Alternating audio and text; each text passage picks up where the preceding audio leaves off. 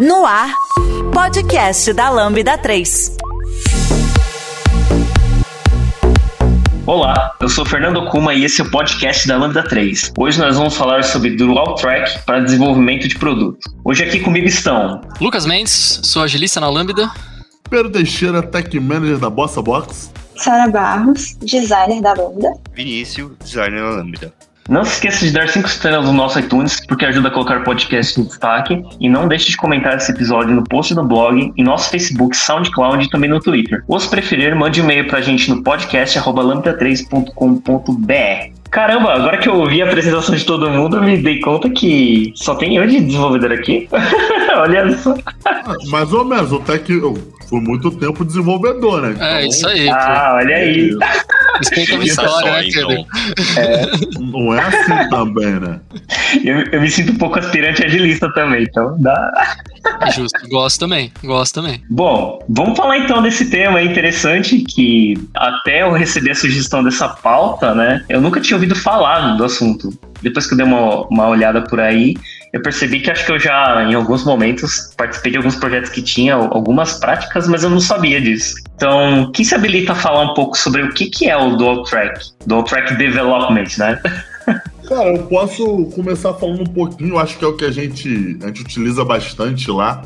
E aí, basicamente, cara, assim, pra galera entender, no desenvolvimento ágil, tu tem um fluxo contínuo ali, padrão, né? E as interações vão ocorrendo mutuamente. Com dual tracking, a ideia é você estar sempre um passo à frente. Então, tipo assim, quando entrar na sprint de desenvolvimento, tu já tem uma sprint de desenvolvimento de tela, de, de, de product design, né? De desenho de produto já engatilhada. Então, o que acontece é o seguinte: a experiência do usuário ela está sempre na frente do desenvolvimento. Então, você consegue antecipar mudanças, problemas, dificuldades e aí, puta, é, é, assim, é um mundo, é um sonho aí que, quando bem executado, claro, gera bastante, bastante fruto. Entendi. Ah, então essa parte é, é, é, é uma parte que vai gerar backlog, então, para a parte de desenvolvimento? Ou não necessariamente? Exatamente, Lucão. É mais ou menos isso. Tipo assim, o que, que a gente faz? A gente tem aquela primeira. No fluxo normal, né? O backlog ele é construído, por exemplo, numa planning da vida. Né? Com o dual track, você tem tipo uma. Não uma pré-planning, né? Mas você antecipa essa questão com o cliente, e aí quando entra na planning, você já tem a prototipação pronta, você já tem é, é, é, os, os casos de uso prontos. Então você vai, quando você vai para sprint do código para nós devs, né? A gente não fica igual, normalmente a gente fica patinando, né? Pô, mas será que aqui, ah, essa funcionalidade é o quê? Esse botão é o quê? Ah, é, dá pra ser bem mais assertivo nas. nas é... Ai, esqueci a palavra, corta isso aí. Na primeira fala já tá toda. É... Mas com isso de tá. De chegar na planning já com uhum. interface, enfim, já sabendo o que, que é, a gente consegue ser bem mais assertivo nas estimativas de tempo também. Então, o time de desenvolvimento consegue saber ali com o que, que ele vai lidar de fato. Então, também previne alguns erros de percurso. É legal destacar também que existe uma diferença considerável do projeto tradicional, que é você ter um processo de descoberta que ele é tratado como um, uma sprint isolada e que provavelmente ela vai pausar a sprint de desenvolvimento, né? Então, o que, que pessoa, a pessoa de desenvolvimento vai fazer nesse período? Vai ter backlog para ela, né? Vai ser necessário pausar ou até planejar especificamente pensando nesse período, né? O dual track, por isso esse nome, né? Ele trabalha ali em paralelo. Então a gente sempre vai ter a descoberta e sempre vai ter o desenvolvimento sem uh, um pausar o outro, né? Um complementa o outro e vira um fluxo mais orgânico.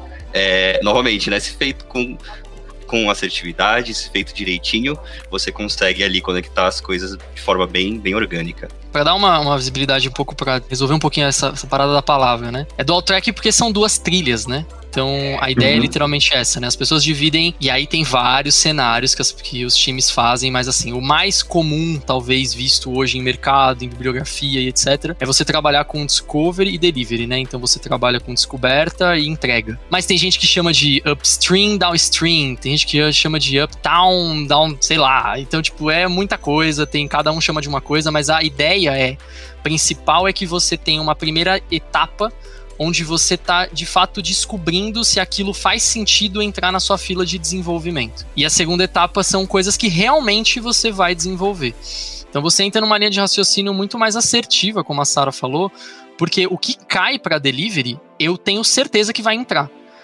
Raras exceções de sair fora por mudanças específicas, porque a gente sabe que todo dia muda, né? E aí faz parte, mas é mas a, a, minha probabilidade daquilo ali sair e entrar no processo é grande.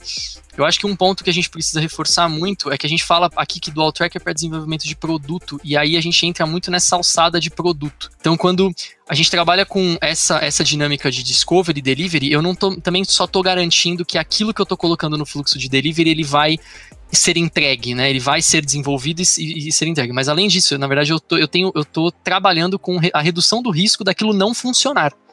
E eu digo, não é nem funcionar tecnicamente do ponto de vista funcional, que eu vou apertar o botão e ele funciona. É do ponto de vista de eu vou colocar aquele botão na tela e o cliente vai clicar nele, ele vai resolver o problema que eu estou me propondo a resolver. Quem resolve isso é essa etapa de discovery, que normalmente está mais atuando em pessoas de, de UX, né, pessoas de, de produto, e o time de desenvolvimento próximo, né? Não tão junto, mas próximo na maioria dos casos, porque a gente precisa dar viabilidade técnica para as coisas, né? Não adianta a gente descobrir que a gente vai revolucionar o mercado de tecnologia e a gente percebe que a empresa não tem condição de fazer, porque vai ficar muito caro, porque ninguém consegue desenvolver.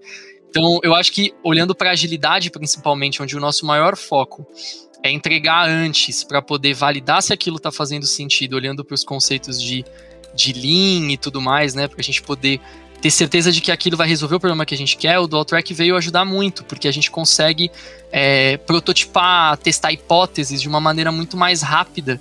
E, e, de verdade, é, cada vez mais no conceito de MVP, às vezes até sem precisar botar a mão em código e tirar da frente milhões de, de putz, coisinhas que a gente não tem certeza e vai jogando várias hipóteses fora até chegar no delivery e a gente fala, pô, essa daqui agora a gente pode fazer porque eu tenho uma boa margem de certeza que aquilo vai dar certo. Cara, o Lucão, é exatamente. Cara, você agora pô, fez talvez o melhor resumo da história do Dual Track num planeta Terra, irmão.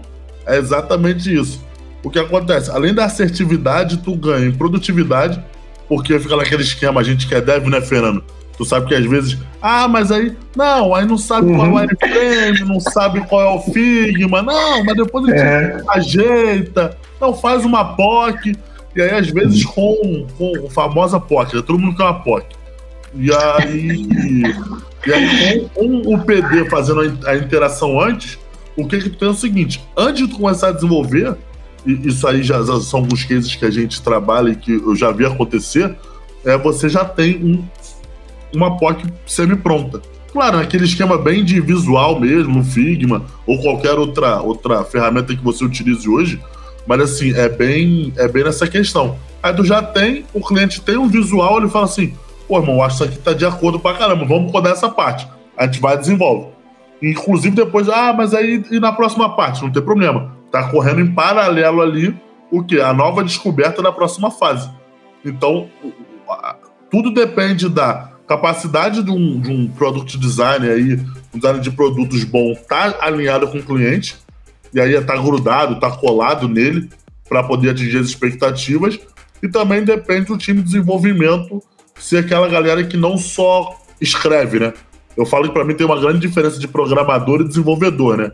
O programador ele gosta muito de escrever código, viciado em escrever. Mas pediu para pensar uma outside, já era, bicho, não sai nada. Tô mentindo, Fernandão? Não sai. É, isso aí, né? Ainda bem que tem pessoas de UX nos times, né? No, da Lambda agora, praticamente todos os projetos têm uma pessoa de UX e ainda bem que a gente tem, né? Porque se deixar o time que está escrevendo código decidir a experiência, nossa senhora.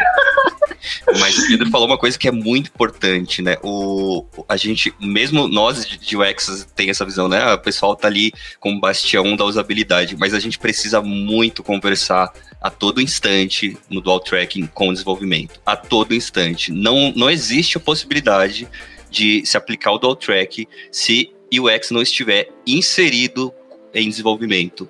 Porque a gente uh, quando fala de mitigar riscos ali na, na descoberta, né, a gente não está falando só de valor de usabilidade, a gente está falando também de risco de negócio e riscos técnicos. uh, nós, como UX, também devemos perceber potenciais riscos técnicos, né? Riscos de viabilidade e levar isso para desenvolvimento para que eles apoiem a gente uh, a trazer uh, o conhecimento em relação a isso que provavelmente nós, quanto designers, não temos, né? Ué, citar, citar um exemplo rapidão, o, o Fernando, já, já, uhum. já só para tangibilizar um pouquinho. É, aconteceu isso recentemente, né, num, num projeto, e era exatamente isso. Então, como, como não estava ainda 100% alinhado, o que acontece? O, o product designer chegou e falou: Cara, isso aqui é muito. Pô, é o supra-sumo, é maneiraço, isso aqui vai resolver o mundo. E aí sentou na reunião e aí o Davi falou: Pô, irmão, assim, tranquilo. Mas como é que eu vou rodar isso aí, cara? Esse monte de bolinha aí, cara. E aí ele falou: É, mas aí, pô, tranquilo, pô. É um gráfico. Como eu, até, eu até acredito, né? Eu até acredito nesse mundo que está conseguindo. Eu queria muito viver ele, mas eu não sei se vai rolar, não. É isso. Eu falei, só não, só não existe nenhum framework hoje funcional que eu te entregue isso desse jeito, cara. Aí ele, ah, não, beleza, o que a gente faz? Aí eu tava na reunião, falei logo assim: exclua o gráfico imediatamente. Depois a gente vê no segundo momento para colocar o gráfico. Entendeu? Vamos fazer o, o básico, o funcional, depois a gente entra. Então, na, na, próxima Discovery, por exemplo, esse gráfico já vai ser feito o Discovery em cima dele. Ver melhor ferramenta, poder ver a capacidade do time para poder entregar um gráfico melhor. Então, tipo assim, tangibiliza muito essa uhum. questão da, do que a gente estava falando bem agora. É engraçado porque quando eu vi esse tema, né, o nome pela primeira vez, eu fiquei com a impressão que fosse dois times um time só fazendo discover e outro time, tipo, pegando esse backlog e desenvolvendo. Só que, então, aí ouvindo vocês falando, eu dei uma lida lá, mas ouvindo vocês falando, eu entendi bem melhor. Agora que realmente tem que ter essa interação pro, pro time técnico falar se aquelas coisas dá para fazer ou não. E isso, na, na prática, isso acontece, então, antes desse protótipo chegar para as pessoas que vão testar isso, então, né? Tipo, o pessoal do Discover monta os protótipos, desenvolvem, é, cria aquela experiência, né, aquele fluxo, e valida isso antes com o time técnico, então, para ver o, a viabilidade. Então, antes de levar é. isso é. para ser validado mesmo com os usuários. É exatamente isso. Hoje, hoje, o grande problema, tá aqui os meus amigos de UX, de produto aí, que não vão me deixar mentir. Hoje, tipo assim, um dos grandes problemas é justamente esse. Tipo assim, é você querer fazer o cliente acreditar numa coisa que ele não vê. E aí, tipo assim, é, ah, não, beleza, mas eu vou te entregar. Eu falei, mas vai me entregar o quê? Não tem problema. A gente do Outback te resolve isso. Então tá lá o PD, que ele é parte do time, né? Deve, e aí é parte do time lá alocado. E aí ele faz o seguinte: ó, a gente tem isso daqui que dá pra te codar e te entregar nessa sprint. Aí o cara vai ver, a pessoa lá vai ver e vai falar: caraca, mano, eu acho que é esse, esse é o caminho. Não é. Discute, debate. Porque você ainda tem uma folguinha ali antes de começar a sprint para codar. Não é isso, não sei o que, volta, troca. Decidimos o, o mínimo. Também tem, é, é, bom galera entender aqui, e aí eu falo mais como deve, né? Que existe o mínimo que dá pra gente rodar e tem o que o, o, que o, o sonho da vida do, do cliente. Então eu, eu, sempre vou pelo mínimo. Digo, ah, dá um prazo aí, eu falo dois anos. Nunca é, às vezes eu entrego uma semana. Mas eu já jogo lá no é pra ter certeza que, que tá todo mundo feliz. É, que é um prazo, né? Se for pra chutar um prazo, chuta lá, mano. Exatamente. Um prazo, é, ó, vai levar 32 anos isso daí, irmão. Ah, mas é só um crude. Eu falei, ah, isso é pra você, irmão. Pra você Normalmente é, um é essa conversa mesmo. Eu, eu costumo falar assim: se for pra mentir, eu minto qualquer coisa, né? Não faz muita diferença, né? Eu não vou. Não é verdade. É, mas é, é bom, eu acho que vale, vale ressaltar também que o lance não é só viabilidade técnica, é a proximidade do time de desenvolvimento, mas ideias, né? A galera de dev manja muito de tecnologia. São talvez as pessoas mais especialistas de, de, de daquele produto, né, naquele cenário. E às vezes, em algumas organizações, até as pessoas mais especialistas sobre o negócio, porque elas mexem de fato com a regra de negócio, né, no código.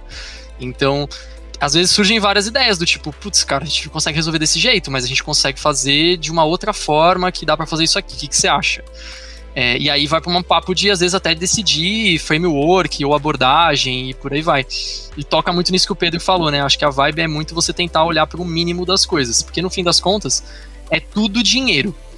E um pouco do que o Dual Track também vem para responder, como eu falei, é você tentar diminuir esse risco de uma, você desenvolver alguma coisa que não vai funcionar. Então, o trabalho que, que as pessoas de é, designers de produto fazem, né? é, não só com o cliente, mas também com os clientes dos clientes, né? Para poder entender se essa pessoa vai realmente usar essa parada, tipo, da onde que veio isso, né? Por que, que a gente está começando a fazer esse discovery, né? Da onde que saiu esse insight e essa, essa ideia, né? You know? E, e aí é, você, eles começam a ter essa visão para poder garantir que, pô, na hora que eu colocar na fila, eu realmente. É alguma coisa que alguém quer receber. Né? Eu acho que essa é a frase, tipo, alguém quer receber isso aqui. Eu não tô simplesmente fazendo porque eu tava andando pelo corredor e me deu uma ideia e agora eu vou revolucionar a empresa. Não, pô, eu tô vendo, né? Alguma, alguém pediu, veio um feedback de algum lugar. Então, toca muito nisso, né? Eu acho que um outro problema, já puxando a pauta que a gente já falou um pouco sobre os problemas que ele vem resolver, Fê, mas eu acho que um outro problema também que pega muito, que a galera de dev principalmente sofre pra caramba, é quando chega em homologação e o cliente fala, ah, mas não era isso. A gente, quando refinou a história, não era isso aqui não. Eu escrevi outra coisa. Por causa exatamente desses pontos que o Pedro trouxe. A pessoa não viu, não pôs a mão, ela não tem a menor ideia do que, que vai ser, do qual que é a, a ideia daquilo, como é que aquilo talvez funcione. Eu posso falar diretamente pela integração que eu tenho, porque eu trabalho direto com a Sara. E, cara, tem coisas que ela entrega que a gente, na hora que vê, começa a criar regra da onde a gente nem sabia que poderia criar, assim. Porque começam a surgir cenários de uso para as coisas que a gente só percebe quando a gente bota o olho e fala: caraca, mas peraí, se, se a pessoa clicar lá, o que, que vai acontecer? E aí, imagina você pegar isso no desenvolvimento, né? Então é um ótimo ponto para você conseguir validar e aí conseguir trocar essa ideia do tipo, beleza, tudo bem, a gente não tem essa definição. E eu acho que é perfeita a posição do Pedro, do tipo assim, meu, vamos no que a gente sabe. A gente sabe isso aqui, é velho. Eu não sei o gráfico é ainda, eu não sei, eu não sei. Então tira ele, a gente olha para ele depois e vamos fazer o que a gente sabe. É perfeito, é, é. isso aí. A Lambda 3 é uma empresa de tecnologia com expertise comprovada na construção de produtos digitais e soluções customizadas de ponta a ponta, que transformam o seu negócio para uma nova realidade. Saiba mais no site lambda3.com.br.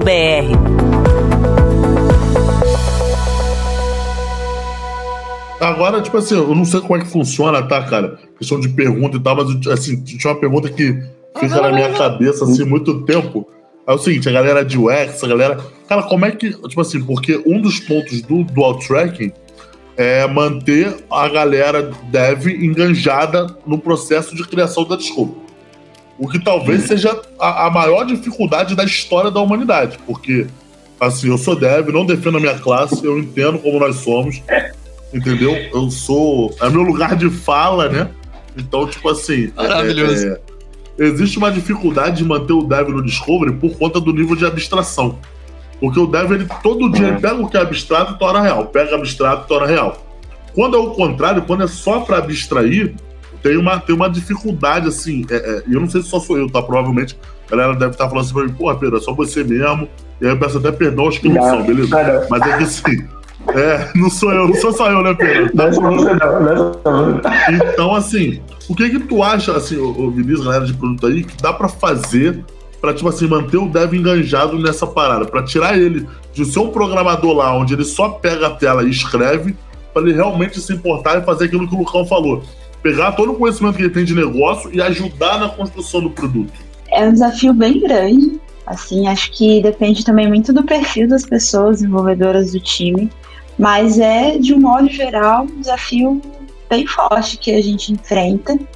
Uma coisa que eu faço é sempre que eu vou fazer ali alguma validação técnica com o pessoal, quando eu vou tirar uma dúvida, eu tento levar alguma coisa para mostrar para as pessoas também. Porque quando fica muito no imaginário, de tipo, ah, eu tô pensando em fazer de tal e tal e tal jeito, é muito fácil as pessoas pararem de prestar atenção, ou tipo, ninguém te entender.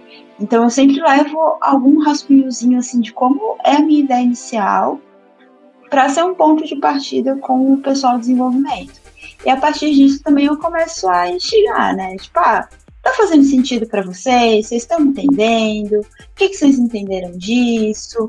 E aí, né, eu também vou puxando ali pro ombro, vou falando, ô fulaninho, faz sentido para você? O que, que você achou? Fulaninho, entendeu? Para ver se o pessoal se movimentando mesmo. Às vezes acontece, tipo, chamar alguém e a pessoa dizer, pô, não presta atenção, repete, por favor. Acontece, porque é muito fácil se distrair, né? Mas o que eu procuro fazer Mas o que eu procuro fazer é realmente levar ali uma, algo uhum. palpável para o pessoal olhar e prender atenção e instigar e perguntar, tipo, uhum. porque todo mundo tem alguma coisa para acrescentar e tem pessoas em movimento que estão há mais tempo do que eu no projeto. Então, que tem ali uhum. noção de regras de negócio que nem passou pela minha cabeça. Então, é legal perguntar ali efetivamente, tipo, fulano, você acha que isso faz sentido? Tem alguma regra aí que eu não peguei? Acho que ajuda a engajar mais o time. Uhum. É, isso é verdade. E eu, assim, sempre sinto que quando é, aparece uma coisa pronta, assim, né? Um fluxo que você olha, né? E é, e é como se fosse mais palpável, é muito. Acho que engaja mais as pessoas a criticar uma coisa que elas estão vendo do que criar uma do zero, né? É bem mais difícil você conseguir dar opiniões ou sugestões criando uma coisa do zero do que quando você vê uma coisa já construída e fala, ah, isso aqui podia ser de outro jeito, podia ser outro caminho. É bem mais simples você criticar uma coisa que você está vendo pronta já do que é, você criar uma do zero, né? É o famoso engenheiro de obra pronta, né? Olha, negócio pronto, ah, isso aqui podia ser diferente, né? Tem uma coisa que eu faço muito também para engajar o time, é levar ele pra, eles para reuniões em que eu vou discutir temas de negócios. Primeiro porque eles estão envolvidos, porque eles vão ser impactados e porque eu não vou ser o retentor ali daquela informação que eu vou coletar, né? Então eu insiro eles em algumas. Putz, vamos conversar sobre ali a base para entender como vai chegar e tudo mais. E ali são coisas até que às vezes eu não vou conseguir desenrolar só, porque vai pegar num ponto técnico. Então a gente acaba se apoiando e, e criando ali um, uma estrutura meio natural, assim, de, de, que nós conhecemos as coisas no mesmo nível, sabe? É bem legal. E aí eu puxando sardinha para eles, porque eles estão com raiva de mim nesse momento, porque eu peguei um componente lascado para eles. É, eles são super engajados também em sugerir, né? Porque eu acho que é, é um mito que tem que quebrar, que pessoas de desenvolvimento não podem sugerir, não podem opinar, até porque existe sim conhecimento, desenvolvimento ali de usabilidade, né? De, de prática de, de, de, vida, de experiência. E, e, eu sempre instigo que eles opinem, né? Que, que eles, que eles é, rebatam argumentos, que eles digam que, putz, eu acho que eu não concordo com isso, Vinícius, para a gente desenrolar, porque pode ser que eu tenha um motivo para ter é, colocado aquela decisão no layout, mas eu posso estar enviesado por algum outro ponto que, numa discussão, eu elucido ali e falo, putz, vocês têm razão, esse não é o melhor caminho, vamos repensar aqui, né? Então, acho que, que criar esse espaço para que as pessoas se sintam confortáveis para compartilhar, né? E, e, compreendam que é um processo ali em conjunto. Cortes do Lambda 3. Tá vendo, Dev? Você pode pensar, tá permitido. Legalizou o pensamento entre Legalizou o pensamento é muito bom. É isso. É isso. Mas acho que a Sarinha tem, tem, pode compartilhar. É, eu acho que eu tenho mais uma coisa também, que é um plano, na verdade, que eu quero testar com o meu time de desenvolvimento, que eu acho que vai ajudar também. É que quando a gente está trabalhando ali na descoberta, a gente tem muito insumo também de usuários, né? Então é muito importante também a gente envolver o time de desenvolvimento no que a gente descobriu. Então, por exemplo, agora eu estou começando, é, eu estou num processo ali de fazer validações que nas vezes eu chego, falo, ah, eu fiz tal coisa, e eu já passo um resumão do que, que rolou, sabe? Do que eu já fui percebendo. E aí a minha ideia, no final, é fazer ali uma apresentação e mostrar, tipo, olha, gente, conseguimos essas percepções aqui, acho que a gente tem vários caminhos legais para pensar, porque também dá ali uma, uma noção para o pessoal do que, que do que de fato os usuários pensam, né? Então, o pessoal consegue se sentir mais seguro também para dar algumas opiniões, consegue entender melhor algumas decisões é, que o time de design acaba tomando. Então, acho que conseguir envolver ali o time de desenvolvimento desde o começo, desde o que não parece ser trabalho de desenvolvimento, ajuda. Total, total. Eu acho que tem também uma, uma outra parada que a gente costuma fazer bastante, é, e eu acho que vale pensar nos times que talvez as pessoas estão ouvindo, estão atuando, é o quanto que essa galera deve tem tem acesso a e não só acesso, mas talvez a, a vontade e, e e a, e a, ideia, né, de tipo assim, como que aquilo funciona. Então, quanto que o pessoal que quanto que esse pessoal que desenvolve as coisas que estão desenvolvendo tá usando aquilo? Por mais que não sejam as pessoas o público, essas pessoas o público alvo, é interessante que elas entendam como que funciona o, o, o o fluxo de ponta a ponta, né? Porque a partir do momento que o dev põe a mão, ele começa a pe pegar problema, porque é naquilo, né? Você, você desenvolve um software é, e entrega ele pro seu, no seu dia a dia para o seu cliente final.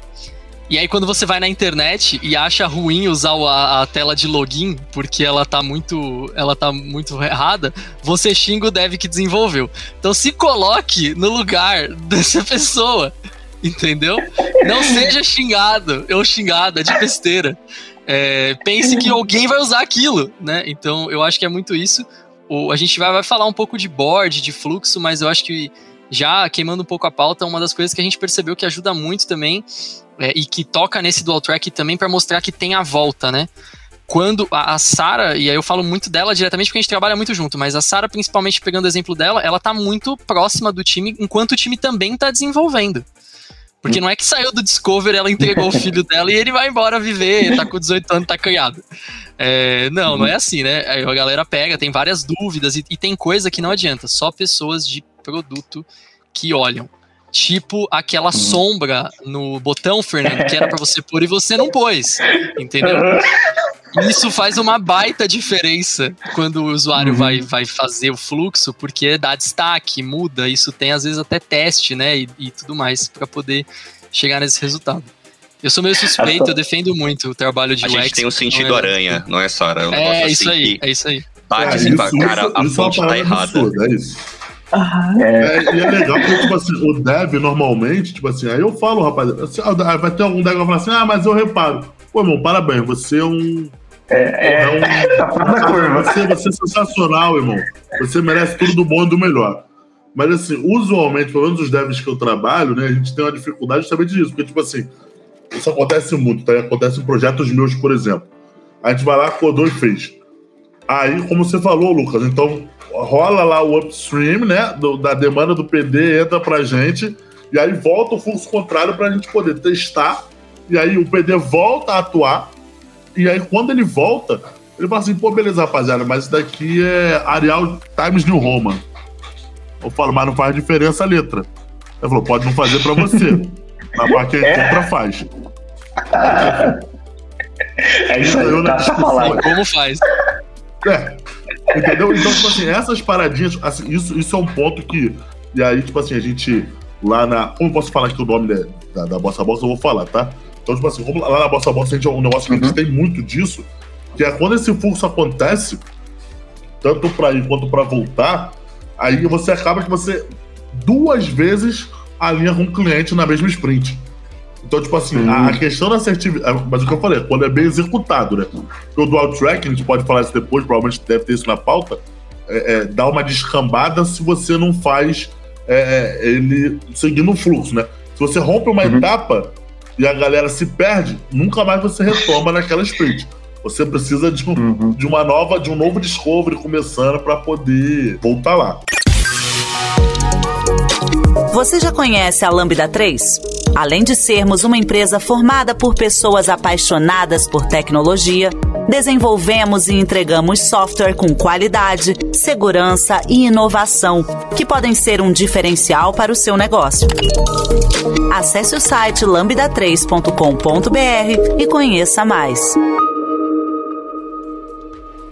É interessante agora que você está falando, porque essa, essa é uma das coisas que eu também estava com dúvidas, né? É, parece que tem uma cadência bem, é, bem certinha para que a gente consiga receber nessas é, a, as coisas do, da descoberta para poder desenvolver. E aí, é, quando eu pensei, eu pensei num fluxo meio linear, né? Tipo assim, ah, chega as coisas para a gente fazer, a gente desenvolve, vai para homologação, aí o pessoal de, do, de UX provavelmente deve validar tá lá. Mas, na real, se for pensar bem, é, é, bem isso que você falou, né, Pedro? Ele vem do, do pessoal do, da descoberta, a gente desenvolve e ele volta para ser feito um processo de novo para validar se o que, né? Se o que chegou. Porque pode muito bem, por é, inviabilidade técnica, por algum problema ou por alguma coisa que aconteceu no caminho, não ser possível implementar o que foi testado, né?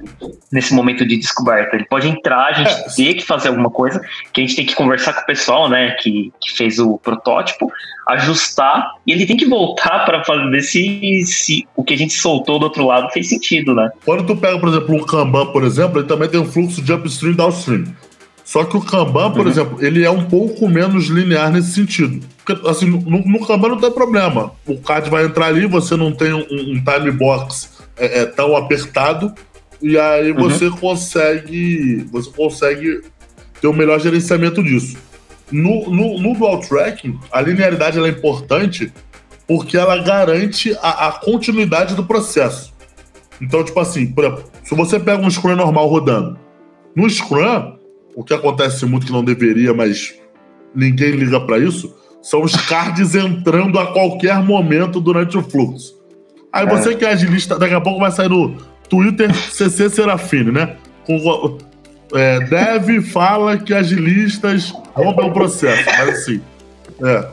Mas a verdade é essa. Então, tipo assim, acontece que vai entrando os. que não é mentira. Vai entrando os cards, e aí daqui a pouco você não tem mais uma continuidade que você está fazendo. E aí você vira, uhum. tipo assim, é, que a gente chama, né, galera? Deve a famosa pastelaria. Tu tá entregando pastel, tá entregando pastel. Ela dá um de queijo, toma de queijo, dá de carne, toma de carne. E aí, com o tempo, isso no micro, funciona, a, galera é, é, é, é, é mitigado. Quando você vai ver na estrada do produto, quando bater lá num sonar da vida, tem, sei lá, 730 bugs. Porque a funcionalidade A não conversa com a B, que não conversa com a C, que não conversa com a D.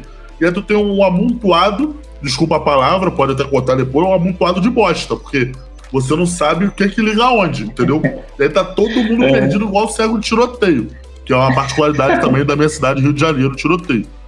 Então, com a linearidade do processo, e aí você cadenciando ela desde o começo, é, é, ah, Pedro, tudo bem, mas uhum. e se uhum. algum fluxo mudar? Não tem problema. A ideia é que se entrar alguma coisa seja muito prioritária, refaz o Discovery para ele entrar na próxima, porque o Discovery está ocorrendo. Então alguém uhum. chega com a prioridade, ela não entra direto num board da, da do, do, do, time. Ele não chega e entra uhum. lá on doing e aí tu tem que fazer e codar. Não, não, não. Ele entra no Discovery. Ah, tudo que é novo, tudo que tem que correr, tudo entra no Discovery que ele entra na próxima.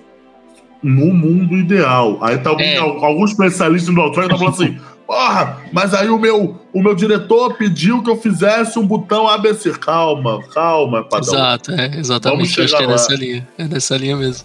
É que eu acho que traz até, até esse, esse lance que você falou do, dos frameworks é muito bom, porque é, entra naquela linha, né? E aí, talvez eu, eu sou muito polêmico em relação a isso. Quem me conhece sabe, eu não sei se, se, se por acaso o seu, o seu, o, o seu conceito de Scrum que a sprint deveria ser fechada, né? Ela não, ela tá entrando um monte de coisa, talvez você não deveria estar tá rodando Scrum. Então, fica aí uhum. essa dica, né, para vocês. Porque talvez Scrum não sei se funciona tanto para softwares que já estão em produção, mas a gente pode entrar isso em outro podcast. Eu acho que a gente, a gente tem uma experiência bem, bem legal com, com usando o Dual Track olhando para o Kanban, né, para o fluxo mais, mais contínuo, mais puxado. E, e, a gente percebeu várias coisas, né? Tipo, gente percebeu que, por exemplo, surgem do nada demandas para é, um discovery, às vezes não, não é nem só um, um, discovery, mas às vezes demandas de design, demandas de design de interface. Onde uhum. eu preciso, por causa de uma. A gente fez o processo e tudo mais, mas, pô, faltou definir, não sei, um, um ícone, uma parte da tela, que, tipo, a gente não, não comeu uma bola. E uhum. aí, normalmente, é isso que a gente faz. A gente tenta separar, isso volta lá pro, pro board de Discover, a pessoa faz a descoberta. E aí é aquilo, né? Entra, sai um pouco do by the book. Bem-vindo ao mundo real, senhoras e senhores. A gente não segue uhum. o Scrum Guide para tudo, ele não funciona. 16 páginas não vão resolver sua vida. Quando você entra na, na, vida real, você percebe que não tem muito o que fazer. Então, às vezes, a, uhum. a, conversando com o time, até essa modificação que subiu pro board de Discovery e aí, tipo, a pessoa de design de produto conseguiu fazer e olhar para aquilo e entregar agora, pô, beleza, vai ser esse, esse pedacinho do fluxo que faltou. O time de desenvolvimento entende que aquilo não vai mudar a história. Do ponto de vista de uhum. tamanho, de entrega. É isso, é isso. isso às vezes acontece. E isso volta uhum. e a galera pega no meio do fluxo e vai. E o nome disso é ritmo sustentável. E é exatamente uhum. por isso que eh, os times têm que estar juntos, né? E aí já respondendo o que a gente já respondeu, mas trazendo pra, como pergunta formal, é o terceiro ponto uhum. da pauta, que é são dois times trabalhando em paralelo. Não. não são dois times trabalhando uhum. em paralelo, porque dois times trabalhando em paralelo para resolver o mesmo problema não funcionam. Beleza? Não funciona. Uhum. Inclusive, inclusive em cenários de squad de sustentação e, e, e, evolução. Aí, mas isso é outro podcast também, que a gente pode trocar ideia depois. É, agora, eu acho que é essa aí. Então, não são dois times separados, é um time só. E é exatamente uhum. por causa desse alinhamento que precisa existir. Não é só. A gente tá falando muito unificado. Então, uma pessoa deve, uma pessoa de design de produto, uma pessoa de produto. Não, às vezes é uma galera. Tá? Às vezes tem uhum. três designers de produto, às vezes tem oito pessoas de desenvolvimento. Dentro dessa galera de desenvolvimento, às vezes tem pessoa de dados. É, então, tipo, tem, todo mundo tem que estar tá perto para entender o que que aquilo, por que, que aquilo tá rolando, o que que tá acontecendo. E eu acho que talvez esse seja o maior difícil de você o maior, maior é, desafio de você fazer o dual track com qualidade, né? Que é fazer a galera se alinhar sem botar todo mundo em reunião o dia inteiro. Talvez esse seja o maior desafio. Mas eu acho que do jeito que a Sara trouxe como exemplo do jeito que a gente faz é nas próprias dailies mesmo, né? Nas dailies, e se você precisar aumentar um pouco esse papo de meia hora, sei lá que seja, uma vez a cada dois dias ou por dia, né? Para as pessoas desenvolvedoras participarem daquilo que está sendo descoberto, ou vice-versa, cara, você está gastando meia hora do dia, assim, é, e pensando no risco que você está reduzindo da entrega, vale muito a pena. Vale muito a pena. É, no, no modelo hoje da, que a gente trabalha lá na Bossa, é, é, na Bossa Box, a gente. Uma coisa que eu descobri recentemente, que eu nunca tinha trabalhado com isso, é o famoso async, né? Depois que inventaram o async, eu nunca é mais isso. fui triste, Luca. Nunca é mais isso, fui cara. Triste. Ainda mais no remoto, né? Acho que cada vez nunca mais a gente tem que trabalhar mais. com isso. Então. Vida, tu chega lá, tá lá a mensagem do, do da pessoa, tu lê no seu uhum. tempo, digere, entendeu? Dá uhum. tempo de fazer uma oração, quem for da oração, entendeu?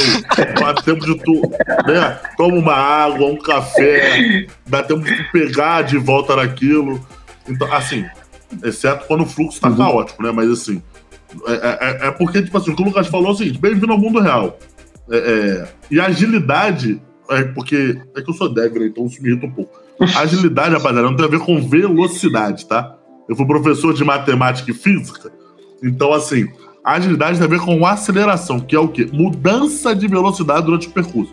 Então, é você se adaptar, e aqui, porra, caiu a regra maneira, era falei do meu, do meu currículo que eu fui professor de física. Então, então tipo, tem a ver com a mudança da velocidade durante o percurso. É você tá, tá, tá para se adaptar. Se você trabalha com produtos digitais e você não se adapta, parabéns, você não vai escalar. É, é, é, não tem como. Você vai ter um produto top-down aí, e é um dos motivos pelo qual o Waterfall morreu. O Waterfall é cachoeira, modelo cascata, enfim. É, mas ele morreu é por causa disso. Então, esse tipo de consciência que o Lucas falou agora, que, tipo, é, é, tem que ser trazido para o mundo real, é isso. O que a gente está falando aqui não é para você deixar de. Ah, se chegar o CTO lá e falar, cara, tem que entrar o negócio, vai falar, não, porra, faço discovery.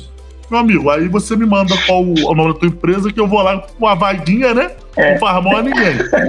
é isso. Mas a ideia é essa. A ideia é que, tipo assim, quando entra essa demanda, se for priorizado uhum. no Discovery, ela vai ser priorizada no time de desenvolvimento. E aí acontece que ela já chega pra gente de desenvolvimento, já, já eu ia falar discoverizada, né? Porra, aí aí o palco enlouqueci, né? Pode ser, pode desco... Não, vamos no descoberto, né? Que é o português, né? Acho que não fere ninguém. Então já chega descoberto pra gente. Uhum. E aí, quando ela bate no time de desenvolvimento descoberta, igual o Lucas falou, não impacta na história, na capacidade do time, porque não tem que o time fazer aquela descoberta penosa de entender onde que impacta. Ó, esse aqui é um botãozinho que faltou lá porque o cliente passou, é isso, precisa desse botão. E aí o time dev vai, de novo, vai orçar lá o tempo em cima daquilo, falando, beleza, mas talvez a gente atrase tal entrega. É tudo no combinado, gente. Desenvolvimento ágil, ele é na base do combinado, da conversa. Por isso que talvez a comunicação seja, de longe, aqui mais importante na história da humanidade recente, né? E é legal também, esse, nesse, nesse mesma linha de raciocínio, que o, o, próprio Dual Track, como qualquer outra metodologia, né? Ele é feito para ser adaptado à realidade, né? Então, eu, eu acho que é muito importante a autonomia do time para entender como lidar com diferentes cenários, né?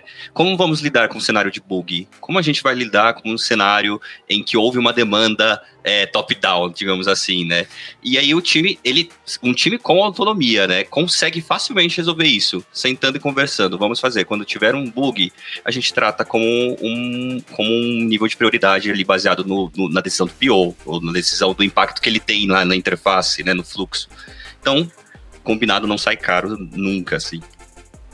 Uhum. É, porque na, na, verdade ele não vai entrar no meio do trabalho, tipo, da sprint, porque ele tem um fluxo, né? Então, o fluxo ele começa no, no, na descoberta, e se chegou uma demanda que é emergencial, que é super urgente, o que vai acontecer é que ele não vai pular direto para o desenvolvimento, né? Ele vai entrar lá no Discovery, o pessoal vai ver como é que vai ser essa usabilidade, vai testar, vai validar e vai passar para o desenvolvimento. Ou seja, vai entrar como emergencial porque vai lá para o topo do, da demanda, né? das demandas. Mas vai passar por todo esse processo, né? Dentro do time. Se entrar no meio, e aí de novo, vamos voltar ao mundo real. Se você é. tá so, lidando muito com esse tipo de coisa e, e tá toda hora entrando coisa no fluxo e tudo, eu não chamo de top-down, porque eu acho que o termo top-down, não sei se eu concordo muito com ele, porque para mim, na minha visão, e eu ouvi isso de uma pessoa de, de, de produto na, na comunidade, eu achei maravilhoso. Top-down só é ruim para você quando ele vai contra uma ideia que você já não tinha, né? Porque se fosse uma coisa que você queria fazer, o top-down é maravilhoso, né? Aí você quer. Então, tem que ver, né? Tem que ver. É... Top-down só é ruim quando tu é o down, né? A verdade é. É, exato.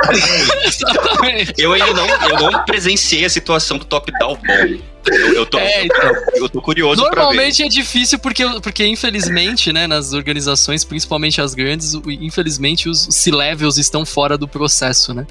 Mas. Uhum. Mas vamos, vamos pensar no, no, no, conceito de assim, se você está lidando muito com esse problema, vou ser bem franco, tá? E você precisa convencer a sua diretoria, C-level, etc., de que o modelo que você está defendendo de descoberta primeiro funciona, etc. e tal, às vezes deixa acontecer um pouco, deixa dar os BO. Porque vai entrar uhum. uma, uma, um cenário de uma história dessa, né? De um, de, um, de um caso de uso que você precisa resolver nesse sentido de entrar no meio do fluxo e vai sair e provavelmente ou ninguém vai usar, ou vai dar muito bug, ou vai dar uhum. problema, ou não vai cobrir uma porrada de caso porque vocês não pararam para ver. É, porque foi feito da cabeça de alguém que achou uhum. que ia funcionar. É, e e você consegue comparar isso com coisas que estão passando pelo processo. E aí você mostra para a pessoa. Uhum. Às vezes é uma saída, né? Você tem que mostrar, tem que, uhum. você tem que educar pelo exemplo. Então tá aqui, uhum. ó. O exemplo tá aqui versus o outro exemplo tá aqui. Esse aqui deu esse resultado, esse aqui deu esse resultado. Uhum. Você acha que faz é. sentido a gente continuar lidando, né, com esse tipo de cenário? E por aí vai. E de novo, não é, não pensem que dual track é um negócio que demora muito, tá, gente? Pelo amor de Deus, tipo, a gente uhum. continua com os conceitos de MVP, conceito de, de coisa pequena e etc. Porque ninguém tá fazendo descoberta em três meses, não. Né? Tipo, parece, né? A gente falando aqui que é um baita do negócio. Não é, calma, pelo amor de Deus. É, passando, puxando a sardinha pro, pro lado do dev, né? Aquela história, né? Você só tá abstraindo o tronco principal, criando lá o, o serviço, né? E depois tu vai acoplando as partes menores. Então, o que, que é o básico da programação? Coisas pequenas, entregáveis, escaláveis. Isso serve para qualquer tipo de metodologia. Se a tua metodologia faz entregas grandiosas, existe uma grande possibilidade de você não estar entregando nada. Inclusive, existe uma maior possibilidade ainda que você entrega não gere valor nenhum. Entendeu? Porque o mundo, tu dorme e acorda e já mudou, irmão. Tu, tu dorme e acorda e já mudou o mundo. Se tu falar assim, ah, não, beleza, vou levar 30 dias para te entregar é, é, é, CRM. Ah, beleza, mas tu vai entregar esse CRM um pouquinho de cada vez? Não, não, não, vou te entregar todo junto. Irmão, se tu sobreviver 30 dias sem CRM, pô, tu já, já não precisa mais de CRM, já sabe como é que funciona assim, entendeu? Cara, esse mundo é muito maravilhoso, assim, é, imaginando, porque assim, eu trabalhei só em projetos em que as demandas basicamente vêm da pessoa que, que tá no papel de PO, fala, olha, a gente tem essas prioridades aqui, vai criando as histórias, a gente vai desenvolvendo, e a maioria, eu sempre trabalhei meio que é, ao mesmo tempo com a pessoa que está fazendo lá a parte de UX, mas a gente vai validar isso lá no, na hora da homologação, né? Ou seja, depois que já foi feito, né? Já fez. E aí que alguém vai olhar como é que aquilo ficou, tipo, a, a pessoa que vai usar mesmo. Aí chega lá e fala assim, meu, que, que é isso aqui, Não, não, entendi nada, né? E aí que a gente vai descobrir depois que já passou pelo processo de desenvolvimento, ou seja, isso sai da cabeça de uma pessoa que apesar de estar próxima do, do negócio, né, que é a pessoa que está lá com PO, provavelmente é a pessoa que entende do, do negócio e tudo mais, que sabe, né, sabe o que priorizar ali, mas na real, normalmente não passa por ninguém, né? Tipo, sai da cabeça do, diretamente da pessoa que tá lá no papel de PO, colocou no backlog, te desenvolve, na hora da homologação lá na ponta que a gente vai ver o que aconteceu. E aí, aí é que começa a ver, assim, putz, mas não era isso. Aí volta, é, é bem, é muito retrabalho e pior, né? Quando realmente tem retrabalho, que você tem que desfazer coisas que você fez para ajustar para a experiência mesmo que faz sentido, aí, nossa, aí é o fim do mundo, cara. Nossa, você tem que deletar coisas que você fez. Não tem nada pior, exato. Não nossa. tem nada pior na história do desenvolvedor do que tu escrever uma funcionalidade do zero, com todo o carinho, igual um, um, uhum. familiar cuidando de um bebê. E aí falar assim, beleza, tem que abortar. Uh, ah, cara. Irmão, chega a me torcer o, o estômago de tristeza, bicho. Ai, cara, velho. Nossa, que tristeza, meu. E aí, faz, aí você vê o quanto faz sentido. É engraçado, né? Faz muito sentido, porque a gente não faz isso antes, né? Mas a, a, acho que é um processo de. Você vai incrementando e entendendo, né? Como, como que é o melhor jeito de fazer. É isso aí, mas ó, não é bala de prata, tá? Pelo amor de Deus. Uhum. Então, é aquilo. tem que fazer, tem que fazer com uma mentalidade de que você tem a intenção de, de novo, reduzir o, o risco de coisas, de entregar coisas que não fazem sentido. Então, vou pegar o caso uhum. que você falou mesmo. A pessoa de, que é PO do negócio lá sai colocando uma demanda da cabeça dela. Ela faz um trabalho ruim. É isso que ela está fazendo, faz uhum. um trabalho ruim. Porque o, o ideal seria, na verdade, ela trazer uma demanda que vem baseada em alguma coisa que ela, sei lá, fez uma pesquisa com o usuário, fez uma análise uhum. dos dados da, de acesso da plataforma, não sei. Isso tem que partir naturalmente de algum lugar. Reclamação, uhum. não sei, alguma coisa veio daí. É, uhum. E é por esse motivo que cada vez mais pessoas de, de negócio, né, que a gente chama, POs e etc., pessoas de produto, estão trabalhando muito próximas de, de pessoas de designers de produto por causa disso, porque são essas pessoas que conhecem o usuário final, que conseguem ter um conhecimento para poder definir melhor com quem que é a persona, o que, que é aquilo, para quem, quem vai usar e, e etc. Então, é muito isso, assim. Então, de novo, não é, não sai, ah, pô, eu vi no podcast da Lambda, agora vou aplicar e acabou todos os meus dual problemas. tracking pra tudo, né? Acabou agora dual tracking. Estão resolvidos. O dual tracking, um é. copo d'água, eu entrego pra todo mundo, né? É isso. Não é, não é, não é. Isso aqui não é masterclass que a gente vai vender curso no final. Não é, não é, não funciona pra tudo, tá? Lucas, você acabou de ser a minha não nova pessoa favorita, Lucas. Pô, eu já te amo muito. Porque, tipo assim, uma parada que eu prego muito muito, inclusive lá na Bossa Box, eu falo muito isso, é sobre essa questão da bala de prata, né? Não. Irmão, olha só, desenvolvimento de produto, qualquer solução que sirva para todos não serve para nenhum, irmão. É ponto final. Ah, mas eu tenho isso aqui, é cara, olha só, se tu comprar, se tu comprar meu produto, ele vai resolver, se tu comprar o meu, minha parada, resolve para tudo. Pô, irmão, olha hum. só, eu sou desenvolvedor há não tanto tempo, porque eu sou jovem de idade. A galera que tá me vendo na câmera, isso aqui é maresia do Rio de Janeiro, né? Muita água, mar, praia. Mas eu sou um cara jovem. Então o que acontece? Mano, eu trabalhei em várias empresas e várias empresas uhum. tinham o seu jeito de fazer. E aí a maioria das coisas funcionava dentro do. do, do isso é uma coisa que dá para saber isso. Do Outrack a gente tá levando na discussão, porque é uma parada nova. Inclusive, não tem muito material PTBR ainda. É uma parada que a galera na gringa, tipo assim, tá, tá começando a, a a bombar, mas a gente não tem tanto isso. Inclusive veio uhum. para Bossa Bossa através de um, de um de uma galera nossa, né, de, de contato nosso lá no exterior. Então, assim, é, é, é, é uma parada que ela soluciona vários problemas, mas uhum. tem outros. E aqui eu posso citar um que a gente já falou agora, por exemplo, que é a quebra do fluxo. Quando você uhum. quebra o fluxo do, do, do, do out-tracking e não dá tempo de fazer um discovery, a tendência, se você não tiver um cara muito bom de PD e um tech lead, por exemplo, que é uma referência técnica muito boa, a tendência é o time se perder. E aí Eita. você vai ter um impacto na entrega, entendeu? Tipo assim, é, é, é. Uhum. Isso, isso é uma consequência que ela é real. Ah, Pedro, tudo bem, mas tem várias qualidades. Beleza, mas assim, se eu for ficar jogando qualidade aqui, eu vou virar um vendedor do out-tracking e aí, por favor, deposite em dólar na minha conta, beleza? Mas como não é o caso, o ponto é justamente esse. Ele soluciona muita coisa do Scrum puro, mas é aquilo que funciona, é aquilo que te dá valor, irmão. É o que eu prego, uhum. sempre preguei, eu falo isso na empresa direto. Então, por exemplo, a gente, por exemplo, a gente roda o nosso dual tracking, mas aí tem já, já aconteceu, o cliente, ah, mas e se eu rodar um Kanban? Ah, a gente deu um jeito de fazer um dual track com Kanban, irmão. Entendeu? Uhum. Então a gente. A, a, questão é essa. Quem se adapta, segue. Uhum. Quem não se adapta, a tendência é você ficar pelo caminho. Então, não existem balas de prata, mas existem vários lobisomens. A questão é essa. o que não falta, né, Luca? É monstro pra tu matar no dia a dia. Maravilhoso. É isso. É que perigoso, né? Você começa a perder a cadência, vira uma bola de neve, né? Porque é, uma, uma, ele, tem, ele tem essa cadência para você conseguir fazer o discovery e conseguir implementar. E se as coisas começam a sair de ordem, né? Você começa a pular uma fase aqui, outra ali no meio. Chega uma hora que começa a se embolar, tanto que deve ser difícil colocar no trilho depois de novo, né? Através de soluções tecnológicas e inovadoras, a Lambda 3 entrega projetos baseados em metodologias ágeis para empresas que buscam qualidade, agilidade e sustentação de seus sistemas, com o objetivo de potencializar o seu negócio. A gente tem essas demandas que entram né, para a parte de descoberta e tem pessoal que está desenvolvendo lá. É, essas demandas, elas na prática, né, imaginando um dia a dia num board lá, seja no Gira, no Azure DevOps, sei lá, eles ficam em boards, tem um board que é para demandas de descoberta e um board para demandas que é da, de desenvolvimento, ou é um board só, na prática, ou não tem regra para isso? Ah, então, é, é, essa que é a vantagem do Dual Track, né? Como ele é um, uma ramificação lá do Scrum, é, é, aquela história, a regra na agilidade é não ter regra. Então, uhum.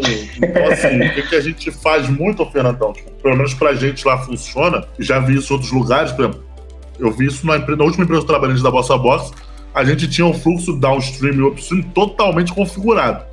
Para quem não sabe, né, é o fluxo que vem de negócios, vai descendo até chegar lá no dev e depois ele faz o retorno. Então, assim, uhum. a gente já teve isso totalmente configurado. Na Bossa Box, ele rola um pouco mais intuitivo. Então, tipo assim, a gente tem lá o, o, o board lá da, da, do, do, do, da galera e tem o sprint backlog, que é a coluna que salva vidas, né? Então você tem lá o backlogzão, que aí a galera vai inteirando, vai modificando, vai mexendo, uhum. e aí você tem a plane do sprint backlog. Sem o sprint backlog, irmão, eu seria um desenvolvedor, eu já teria largado há muito tempo a área. Porque senão, irmão, quando tu olha pro backlog lá e tu vê 175 mil features, a vontade que você tem é de pular de, de, de, de uma janela, cara. Assim, se não fosse o sprint backlog dividir, e aí eu sou um cara que eu sou extremamente grato à galera de produto. Eu amo cada pessoa que se dedica a estudar isso. Porque a, a, a... quando o cara do Bruno fala pra mim, não, Pedrão, fica tranquilo, isso aqui foi repriorizado vai entrar isso. Nossa! A vontade que eu tenho, Fernando, é distribuir doce, beijo, bala, abraço de felicidade, entendeu? Então é isso. Então a gente trabalha mais ou menos assim. A gente não, tem, a gente não trabalha com boards separados, porque como a galera, uhum. o Alucão falou, e Vinícius, acho que o Vinícius e a Sara também falaram, né? É um time só, né? Então a uhum. gente trabalha todo mundo inteirando no mesmo board, justamente para se entra uma demanda que é de fora, o time inteiro viu a demanda entrar, irmão. Todo uhum. mundo viu que chegou. Aí o que pode estar na tua cabeça é o seguinte: ah, beleza, entrou pro time todo, tranquilo, mas isso daí vai virar. O Discovery vai atuar antes. E aí, normalmente a gente faz uma tag e aí joga lá na tag, ah, ah, beleza, tá em Discovery. E aí você consegue uhum. ter uma visibilidade. Se não puder passar pelo Discovery antes, é esse que é um ponto que eu bato na tecla, igual o Lucas falou, tem coisas que realmente não temos de passar pelo Discovery. Por exemplo, a gente passou isso agora, vai entrar em produção. E aí você, o, o sistema que vai entrar em produção começa aquela, aquela pressão, né, o Fernando? Uhum. Deve, né? Uhum. Fala, tem que estar em produção até sexta, tem que estar em produção até é sexta. Isso. Aí começa a vir à noite, é, é, é, é, aí é energético pra tudo que é lado. E aí nessa hora ninguém mais vira amigo de ninguém, vira uma, uma, uma torre de Babel, ninguém mais se fala. E começa todo mundo a comer código. Uma das, um dos cases que eu ia contar era esse. Tipo, teve um cliente que aconteceu isso, e aí a gente teve que entregar e aí depois ele falou, uhum. pô, mas não ficou legal. Eu falei, é, amigão, mas aí. Mas aí tu quer o mundo inteiro, né? Tu quer que eu faça em dois é. dias, e aí. Tudo não terá. Perfeito. Quem pariu o Matheus que o embale, filho. É, entendeu? Você pediu. O que a gente pode fazer agora é o seguinte: pegar esse produto, fazer um discovery em cima dele, e aí, uhum. o Vinícius falou sobre bugs, esse tipo de coisa, né? É, isso também entra nesse fluxo do, do, do dual tracking, tá? Tipo assim, então, uhum. Então, por exemplo, deu, deu um bug lá. Não chega e bota lá, bug. Não, irmão, vamos ver qual é esse bug, de onde é que ele veio, pra onde é que ele vai. Então, tipo uhum. assim, é, é, é, por que que causou? Você faz a descoberta daquele bug justamente para você não ficar tapando buraco, né? Tá com vazamento, aí tu bota uma. uma não resolve, quando vê tá tudo inundado. Então, nesse ponto Se possível, aí, a gente fala assim. a solução, né? Se possível, ali no bug, uh, uh, enquanto designer, a gente já pode até apontar, olha, tem que acontecer de tal modo. Né? Hum, pra, pra que a pessoa ali já, já Tu entenda tá ali. open ah, to work no teu LinkedIn? Tá open to work? Não, não. É. Não, não, não, beleza. ah, não, Ao vivo, ao vivo. Não, não, não. Você não tá ouvindo aí porque isso aí entrou no meu coração, mano. E você, como cara lá, colocar lá isso pra mim de que. Uhum. Ah, isso é uma coisa É. que. Assim, eu tô brincando, mas alguns times nossos têm isso, tá, o Fernando? Que é do, tipo assim, o cara fala, ó, eu- não sabe qual é o bug técnico, mas ele sabe exatamente qual é o bug da funcionalidade. Porque ele sabe como deveria funcionar. Uhum. Aí ele fala assim. "Não, isso aqui deveria ser desse jeito o comportamento. Não. E aí, às vezes ele troca em miúdos. Aí quando eu pego, eu falo, ô, me dê, papaizinho. CSS, align, wide, que coisa linda. Que beleza. 15 minutos resolvido. Olha. Nossa, meu, porque você sabe, né, o que, o que, que você espera que aconteça. E aí, meu, e aí implementar. Fica mais, é muito mais simples do que você ficar tentando adivinhar o que, devia estar acontecendo pra não dar aquele erro, né? E aí, só compartilhando aqui no time em que eu atuo, a gente também trabalha todo mundo com a mesma visibilidade de backlog. Eu acho que não faz muito Uhum. sentido ser um backlog diferente. É, e eu crio tarefas específicas para mim. E aí, dentro, Uhum. dentro ali da, da, do que a gente está atuando, eu crio a tarefa e normalmente eu separo essa tarefa. Se ela é uma tarefa de UX, que é uma que eu vou ter que investigar, que eu vou ter que conversar com outras pessoas, ou tarefas de UI, que eu vou ter que sentar agora e, e, e idear com base no que a gente construiu. E, e aí Uhum. eu tenho visibilidade do que o pessoal de desenvolvimento está atuando e eles têm é, visibilidade do que eu estou atuando e a gente intera ali sempre que necessário alguma dúvida ou, ou o que, que o pessoal está tocando é só olhar no board e tá tudo certinho. Entendi, mas essa, essa, esses cards, né, que devem entrar lá, que deve ser, vai ter uma história, uma feature, né, que, que vai ser implementada, e aí deve ter as, as tarefas, então, que são de, de descoberta, né, do discover ali, junto com, com cards que estão, então, do desenvolvimento. Mas não necessariamente o discover acontece na mesma sprint, assim, é, eu tô tentando colocar de uma maneira que eu consiga é, enxergar dentro do meu mundo, né? Mas assim, eu fico imaginando uma sprint. Aí tem, tem histórias lá que ainda não passaram pelo processo de descoberta. E também tem histórias que já passaram por esse processo, provavelmente, porque é essas que o time de desenvolvimento vai atuar. As que estão em descoberta, elas não vão entrar em desenvolvimento na, dentro dessa sprint, ou vão? Não Ou- necessariamente. Isso também não é uma É, regra. não- Isso também não é uma regra. É, então, é, exato. tipo, Assim, não necessariamente. Pode ser que entre, pode ser. No ritmo 100% cadenciado, no, no- no mundo onde o cliente sabe exatamente o que ele quer e todo mundo se ama, né? No, Uhum. que a gente chama lá de- na física de, de É. aquele. né, nas normas. Eu não lembro agora. É, regra Quantas que eu não são condições normais de pressão e Isso, Temperatura e. Isso! Exato. Pô, CPNQT, né? Condição normal Já cansei de pôr isso em slide, meu filho. Então, tipo assim, o que acontece? Aí vai entrar lá, e aí você vai, o backlog que a gente vai mandando as demandas, a gente faz o discovery, ela é orçada para entrar e, e alimentar o fluxo. Normalmente o que acontece é o seguinte: é, é, galera- como o, o- o- o PD está sempre em contato com o cliente, às vezes ele faz descoberta de coisas que seriam mais prioritárias, o cliente vê, e aí descobre que não é. Mas já fez a discovery, por Uhum. exemplo. E aí ele entra como discovery, mas ele não assume a ponta do backlog, por exemplo. Já aconteceu com a gente muito. Ah, Porque às vezes o cliente fala assim, Entendi. mano, eu quero muito, sei lá, que você coloque um, um FAQ. Aí tá bom, vamos Uhum. lá, vamos descobrir, vamos ver como é que vai ser o FAQ, as perguntas, papapá. Aí o cara vai lá, bum, bum, bum, faz toda a exaustão do FAQ. Só que aí tem outra funcionalidade que é, por exemplo, do checkout de compra. Puta, meu irmão, o que que é mais Uhum. fácil? O cara comp... O que é melhor? O que que é mais prioritário? O cara comprar no teu site te dar dinheiro ou um FAQ? É. E aí o cara alinha essas expectativas com o cliente, entendeu? Então, às Uhum. vezes, o discovery nem sempre é o que entra. Mas já dá uma Entendi. segurança, tipo assim, ó, você já tá. O que acontece, por exemplo, com- quando trabalha com projeto finito é isso. É, é, o escopo fechado que a galera diz, né? Às vezes tá lá no Discovery e fala, ah, mano, tem um negócio, tem um tempinho? Tem. Já, já foi feito o Discovery, ninguém vai ser impactado se tiver que puxar, entendeu? Quer dizer, normalmente, né? A ideia é que ninguém precisa ser impactado. Você está ouvindo mais um podcast da Lambda 3. Nos organizamos de forma democrática para que todas as pessoas compartilhem conhecimentos e boas histórias. Temos muito papo sobre tecnologia, diversidade, cultura e muito mais. Encontre o caminho para novas ideias aqui. É, tentando ajudar também, Fê, você ter uma visibilidade, e aí eu vou depois dar o contraponto do nosso lado aqui, que a gente roda um pouquinho diferente nesse formato. Mas é bom porque uhum. o lance é esse, né? Não existem regras, uhum. esse é o cenário. É, mas eu acho que, eu acho que assim, ó, tem, vou tentar trazer para o modelo de um board só. O que pode acontecer, e aí olhando para Scrum, olhando para Sprint, tem, existem cenários onde as pessoas têm sprints de, de discovery, né? Então existe a expectativa, né, da, da pessoa fazer aquilo naquele período de tempo e chegar com uma descoberta, sei lá naquele tempo, né? Eu vou, vou, vou de novo, vou jogar um pouco ao meu favor. Eu não sou muito fã do Scrum, porque eu acho que começa a ter uma linha de raciocínio onde você. É difícil você mensurar, principalmente num trabalho de descoberta, o quanto você. o quanto você vai gastar de tempo para aquilo, para você resolver aquele problema. Na minha visão, é muito mais, muito mais fácil você, você colocar uma deadline, né, uma linha final para aquilo, né, um prazo, de, ou seja, não é, não é até quando eu tenho para resolver, é até onde eu invisto para tentar resolver. É mais ou menos essa linha de raciocínio.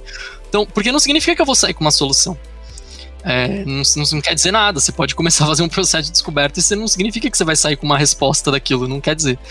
Então, nem por isso que normalmente, pelo menos pensando em sprint, normalmente tem tem-se a, o, a as pessoas de design, né, pessoas de produto, de designers de produto terem uma um, tarem, estarem uma sprint antes da galera, porque tem mais tempo para poder, tipo, se precisar jogar coisas fora, pegar outras, etc, tem mais, mais tempo para conseguir estruturar melhor o sprint backlog. Tem gente que na verdade trabalha às vezes até duas antes. É, mas, de novo, isso tudo sempre naquele ritmo de alinhamento. A galera não é que é, ela tá totalmente desconexa, né? Do time. Não. Ela tá próxima, a galera sabe o que tá fazendo e etc. E aí eu vou, eu vou dar uma introdução e depois eu vou mostrar, vou pedir pra Sara completar mais ou menos o que, que a gente, como é que a gente faz, mas a gente trabalha com dois boards e eu vou explicar o porquê. O nosso board de discovery, pensa que a nossa primeira coluna, ela não chama backlog, ela chama roadmap. Porque, na verdade, eu não tenho certeza se eu vou fazer aquilo. Então, quando a gente olha com backlog, eu sei que eu tenho uma expectativa de ter coisas que eu vou fazer. É mais ou menos essa linha. Então, roadmap ou ideias, tem gente que chama de ideias, tanto faz. A gente, na verdade, coloca coisas que a gente acha que vão, vão funcionar, hipóteses sei lá, objetivos, problemas que foram identificados. E a gente precisa validar se aquilo é um problema, que muita gente esquece, só sai tratando, esquece de ver se realmente aquilo é um problema. É, se aquela hipótese para chegar no valor realmente faz sentido chegar, né? Se aquela hipótese é válida, ou se aquele objetivo tem a ver com alguma coisa, né? Então a gente, como que a gente vai resolver aquilo? Então, e às vezes tá tudo dentro da mesma, né? A gente tem hipótese, objetivo e problema, tudo sim, se juntando, mas enfim, no, fim da, no final das contas são iniciativas. Essas iniciativas elas passam por um fluxo de descoberta e validação com o pessoal de design, de, de desenvolvimento, com o cliente, etc. E aí ela tomba pro backlog de, de delivery, né? Então a gente tem um outro board de delivery. Sara, se quiser explicar um pouquinho de como funciona o fluxo do Discovery, aí depois eu falo por que, que a gente divide pra galera entender mais ou menos, vai lá. Discovery, como o Lucas falou, tudo parte do roadmap. Então, a primeira etapa é refinar aquilo, é alinhar o entendimento que eu, que o Lucas, que a PO, enfim, as figuras que a gente precisa consultar, alinhar esse conhecimento e refinar essa história, né?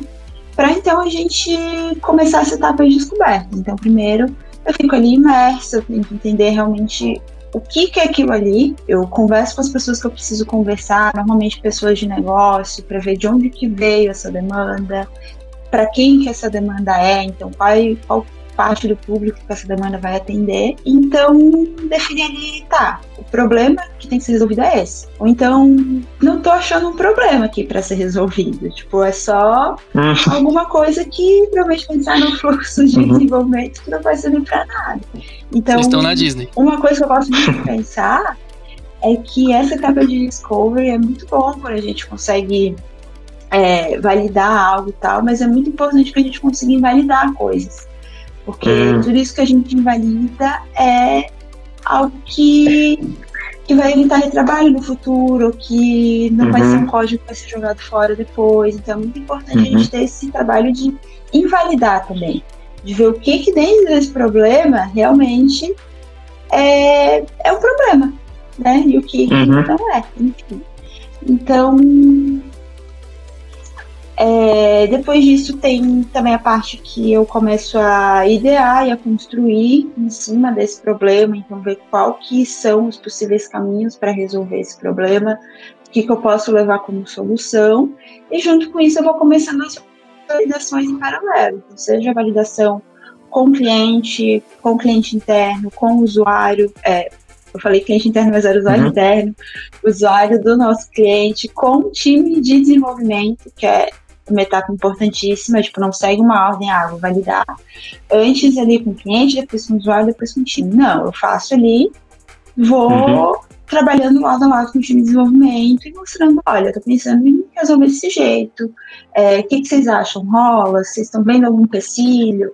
Então, ali é o momento também que a gente trabalha muito lado a lado. E a partir do momento que eu consigo validar, refinar e tá ali a tela lindinha, que tem né, uma interface gráfica. Aí eu finalizo, finalizo é, a uhum. minha partezinha ali, um pouquinho do Discovery, e aí essa tarefa vai pro, pro board de delivery. E é importante também dizer que eu tenho acesso ao board de delivery, o pessoal de delivery tem acesso uhum. ao board, que é muito importante a gente ter essa visibilidade também. De que, uhum. tipo, ah, é, eu estou vendo ali na coluna do pessoal de delivery que tem tal e tal e tal coisa para entrar. E eu percebi uhum. na minha descoberta é, que isso que eu estou fazendo é, faz muito sentido, casa muito com algo que está ali no board deles. Então acho que dá para a gente uhum. conversar, enfim, né? Ver como o melhor jeito de fazer esse processo. Então é bem importante ter essa visibilidade do que está uhum. acontecendo de cada lado para facilitar a comunicação. Exato. Entendi. Total. E aí, e quando, e quando o pessoal do, do delivery lá, o pessoal do desenvolvimento tá, vai entregando, essas coisas também vão voltando para o fluxo que você, do seu, sua rotina de trabalho da, durante a, aquela iteração, então, né? Tipo, para fazer uma homologação, para ver se alguma coisa teve que ser ajustada, esse tipo de coisa. Então, parte do, do seu trabalho durante a, a mesmo fazendo esses trabalhos de discover, também tem os trabalhos de homologação do que o pessoal implementou. Isso vai voltando também durante o, o, o seu a, a, sua, a, sua, a, sua, a sua atuação né, na interação daquele sprint, né? Ou, é, tipo, eu não gosto muito de pensar que eu atuo no Discovery porque eu pego lá o final, o final do delivery, né? Tipo, eu faço o que, ah, eu vejo se tá tudo ali batendo com o que foi proposto, é, também durante o desenvolvimento pessoal tá batendo com cabeça com alguma coisa. Eu entro ali junto com eles e a gente encontra ah. resolver os problemas. Então, é, não existe, não tem aquela separação, ah, a Sara é do Discovery. Eu sou uhum. projeto, gente. Eu sou a maior parte do isso Discovery. Aí, é do time. Cara, é Mas... é isso. Agora, Sara, tu acertou tudo de ponta é a ponta. Isso. O grande ponto é esse. É isso. É, é do pro... Todo mundo. Isso é uma parada que tem que. E aí eu tô mais uma vez aqui fazendo regra, uma parada que tem que entrar na cabeça da galera de produto. É que é o seguinte, rapaziada. Tipo, produto que eu digo, devs e afins. Mano, uhum. todo mundo tá unido pelo bem comum. Então, quando uhum. chega, porra, uma demanda do, do, produto, ah, porra, o pior quer acabar comigo, porra, isso aqui. Irmão, pô, deixa de ser burro, cara, você é burro, todo respeito. A ideia é todo mundo tá unido pelo sucesso, irmão. Todo mundo é, é sucesso da parada. Uhum. São os nossos trabalhos, pô, tá entendendo? Tipo assim, uhum. então, por exemplo, quando a gente divide em delivery e, e discovery, isso facilita muita coisa. Entendeu? Então, tipo assim, a, por exemplo, a Sarinha, a Sara atua de ponta a ponta no produto. É, é, uhum. Não, é porque, ô Vinícius, deixa eu só trazer aqui também, que você, o que acontece? O carioca, imediatamente antes dele te desrespeitar muito, ele usa com todo respeito. Então, assim, com todo respeito, você. É muito bom isso. Você, com todo respeito, você é uma pessoa. Entendeu? Então é isso. Então, é, é, é a, a, ideia é essa. Então, tipo assim, quanto mais a gente evolui em termos de produto, quanto mais ganha maturidade, mais a gente vê que as barreiras se rompem um pouco. Então não tem dev só dev, não tem PD só PD. É, é, quanto mais maturidade de, de produto tem uma empresa, uhum. mas é igual a mesma coisa. O cara que, ah, eu sou dev back-end, somente em .NET. Irmão, se tu uhum. nunca na tua vida aprender a botar um .NET com JSON, irmão, você vai uhum. ficar trabalhando no mesmo lugar pro resto da vida. Exatamente. Tem que saber, tem que saber transpor, é. mexer com .NET Core, Tá entendendo? Se você trabalha com agilidade e sai de férias um mês e o time para de rodar, você tá trabalhando talvez errado. Exato. É. Meu Deus, Lucas. É tá open to work? Eita. Não, não, convidado no podcast que começa a gerar intriga, né? Do nada o cara quer gerar um amor, ele já começa a gerar intriga. É, é. Mas muito Nossa, achei Mas, ó, exatamente o, isso. Mas, ô Fê, vou tentar, vou tentar trazer umas outras, umas outras paradas e aí tentar mostrar por que, que a gente trabalha com dois boards mais ainda, tá? Então, pensa uhum. que o, o board de, de, Discovery tem muita coisa que eu não tenho certeza se vai entrar. Então, uhum. e no Delivery, eu já sei que eu vou fazer. Exceto uhum. muitas exceções. Pensa no, no, Kanban, é importante a gente respeitar um fluxo. Então, quando a gente olha uhum. para um board Kanban, né, a gente está olhando para um fluxo contínuo que é ali que a gente tá, quer seguir, né? Tipo uma fila. Então, se eu tenho uma etapa uhum. de desenvolvimento, de teste, de, sei lá, deploy, eu, eu espero que a minha todos os meus itens eles passem por cada etapa. Por isso que não faz uhum. sentido você ter uma coluna bloqueado, porque senão parece que todas as histórias vão passar por ali. Então é, começa esse tipo de conversa. É, quando você tem um board de discovery, eu não, já não tenho tanta certeza. Então, uhum. como a Sara mesmo falou, tipo, tem coisa que ela pega e ela não chega na etapa Descarta, de protótipo, né? porque ela des descobriu antes que não vale a pena uhum. ela gastar fazer um protótipo, porque naquilo ali não vai funcionar não vai dar uhum. certo, ou não faz sentido investir. E aí ela descarta. É, uhum. Significa que o board Discovery é uma bagunça? Não, não significa. não é bagunça mas, mas, do, mas até tentando puxar um pouco pra galera de, de agilidade e tentar ajudar a galera até com métrica. Significa que, na verdade, a, a sua visão, olhando para a metrificação desse processo, tem que ser diferente. Uhum. Você não, não faz muito sentido você tentar metrificar throughput de product designer. Uhum. Porque tem muita coisa que vai sair fora, entendeu? Velocity, não, não é. É vai bagunçar, pode, né? Vai bagunçar. É, vai bagunçar. Então, assim, o que, o que você precisa, na verdade, é, é olhar para o fluxo da, das duas formas. Então, como a Sara falou, ela atua uhum. tanto no Discovery quanto no Delivery. Ela, a, é, a história não volta para o Discovery, ela fica lá no Delivery, ela uhum. tem uma etapa de homologação que a gente entende uhum. que quando existe uma necessidade de ter uma homologação que parte dela também, o time passa para ela. Essa é a linha de raciocínio. Se você está percebendo que isso está gerando um gargalo do ponto de vista de fluxo, você pode quebrar essa, essa sua coluna em duas e você começa a metrificar quanto tempo que está sendo gasto, né? Ou de espera dessa, dessa demanda ser homologada por essa pessoa de, de designer de produto. Da mesma forma como você pode começar a metrificar do lado, e aí talvez isso faça sentido do lado do Board Discovery, quanto tempo as demandas estão levando. Uhum. E aí você consegue pegar insights do tipo: será que você não tem poucas pessoas designers de produto nesse time uhum. versus a quantidade de desenvolvimento? Porque essa pessoa, coitada, ela tá fazendo um monte de trampo de descoberta, ao mesmo tempo ela não tá dando conta de, de cuidar uhum. e ajudar a galera a entregar né, aquilo que uhum. já está sendo desenvolvido. E ao mesmo tempo, do outro lado, o quanto que essa pessoa de designer de produto está conseguindo entregar ou validar demandas pequenas, hipóteses pequenas. Porque uhum. o, a, a, o conceito de Lean, ele representa para os dois lados. Talvez até mais para o Discovery do que para o Delivery. Porque não adianta a pessoa de design de produto trabalhar seis meses tentando entender se vai resolver um, um problema ou construir uhum. alguma coisa muito absurda. Na verdade, a ideia é que consiga você fazendo por estratégia de protótipo, uhum. de entrevista, não sei como, e aí eles conseguem fazer da melhor maneira possível. É, você vai tirando essas suas dúvidas da frente e vai chegando nos pedacinhos, né? Vai montando uhum. aquilo que você quer. É, até com entregas menores e tudo mais, que toca muito naquele podcast que a gente gravou junto de MVP. Que tem uhum. coisa que, por exemplo, parte de um, de um cenário de discovery, que o MVP, às vezes, quando ele parte de um conceito de startup, que eu não tenho dinheiro, eu preciso economizar. Mas uhum. quando você, você parte para um processo estruturado, que você tem essa grana, cara, você pode usar a mesma linha de raciocínio. Então, será que faz sentido toda vez um uhum. design de produto construir um protótipo? Será? Que uhum. precisa? Toda vez. É caro construir protótipo. A hora dela, dela é cara. Tipo, a gente não sai gastando, é. não.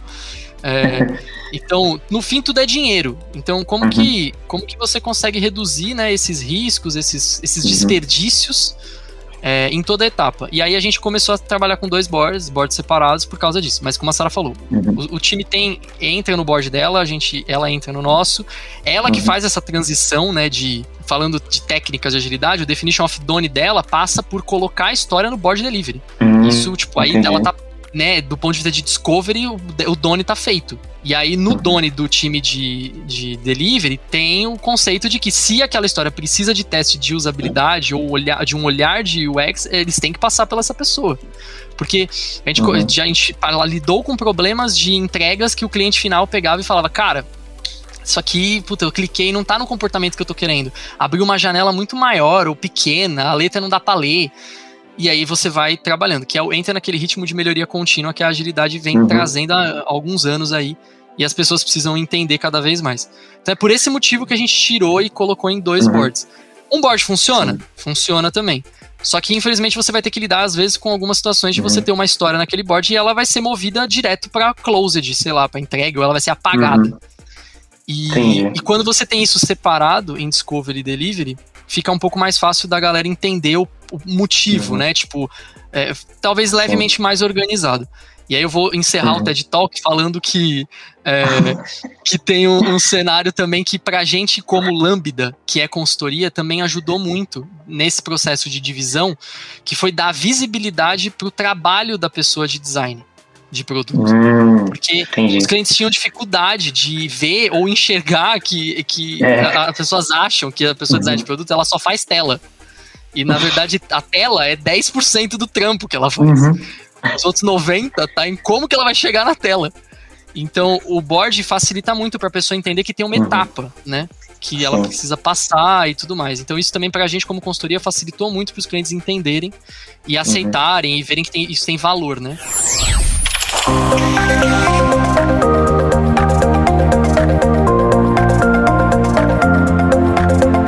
Esse podcast é produzido pela Lambda 3, uma empresa de tecnologia inovadora que pode te ajudar em seus maiores desafios.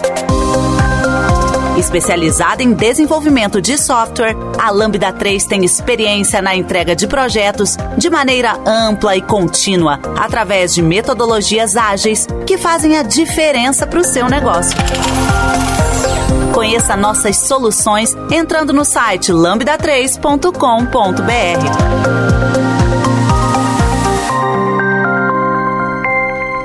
Não, eu ia falar isso, essa pira aí do, do, do board aí separado é uma parada muito massa, mano. Tipo assim, eu já trabalhei também com bote separado, mas tipo assim, hoje lá na bossa, é, é, é, isso aí é uma. Partindo aqui, tranquilo, é uma dor nossa. Porque, tipo assim, uhum. como, como o Lucas falou, tipo assim, pra gente que tá no processo, é visual. Tu tem uma tag uhum. lá, todo mundo que tá no processo sabe que aquela tag quer dizer que tá Discovery e ninguém mexe, só a galera, beleza. Mas aí quando uhum. o cliente chega lá, pega o teu board, olha e fala, irmãozão, tem 732 cartas, vocês andaram dois? Aí tu fala assim, não, irmão, mas calma, esses dois foram relativos a não sei o quê. Calma, é. eu tô é. aqui, eu estou aqui, já dizia o papai Cristiano Ronaldo. Então, assim, é, é, então esse tipo de coisa talvez seja até uma parada que, que é bom na galera. Ou seja, irmão, agilidade é isso. Tem, vocês uhum. viram uma abordagem Bossa Box, viram uma abordagem Lambda, é você uhum. sentar e desenhar talvez a tua própria abordagem, cara. O que, que funciona e, no teu e, e a gente roda igual a Bossa Box. Eu, eu, já rodei na Bossa igual a Bossa Box em, em dois projetos. Tipo, eu, eu, rodei igual eu falei em um projeto e eu rodei igual a Bossa uhum. Box em outro projeto, ao mesmo tempo. Eram dois times, dois clientes diferentes e a gente trabalhando dessa forma. É contexto, é. cara. É contexto. É, é, que funciona, exato. É isso. Exato. E depende, né? Porque se você quer tirar métricas é, especificamente da parte de Discover, faz sentido separar, porque aí você consegue é, montar o board e tirar informações e métricas de fases específicas. Tipo, eu quero saber quanto tempo demora para fazer o protótipo. Isso, aí você consegue criar uma coluna, medir, né? Ver o que foi feito, tirar métricas daquilo. Se você põe aquilo tudo junto dentro do mesmo board, fica difícil, né? Porque mistura as coisas. Só que se você não vai tirar métricas disso, por que criar dois boards também, né? Tipo, você só vai criar dois lugares para fazer gestão. Se você não vai usar essa métrica, não tem sentido você aumentar a complexidade das coisas. Aí põe tudo Vai mudar a maturidade, né? É isso. É Vai mudar a maturidade é, da galera também. Tipo, Perfeito, quanto que o pessoal tem é maturidade para trabalhar, assim. Eu, eu, falo que, assim, pra gente é. funciona muito, e aí, vou pegar um exemplo. A Sara é uma baita de uma designer de produto. Então, assim, não tomba pra ela e ela, tipo, pega e sai, sai jogando uma demanda que, a gente, que ela sabe que vai demorar três meses pra, entendeu? Ela já quebra. Uhum. Então ela, é, tipo, é aquele conceito que o Pedro tava falando, tipo, ela é um pouco agilista, ela já pensa na parte de desenvolvimento que ela sabe que vai, vai dar ruim, então ela já é um pouco dev. É, é, é maturidade, é. cara, é maturidade. Tipo, é. o time vai tendo maturidade, então tem muito onde você tá, né? onde você tá. Engra... Engraçado porque quando a gente começou o papo, eu tava com aquela. Assim, e eu fico muito com isso na cabeça, né? Porque eu tô acostumado a trabalhar assim.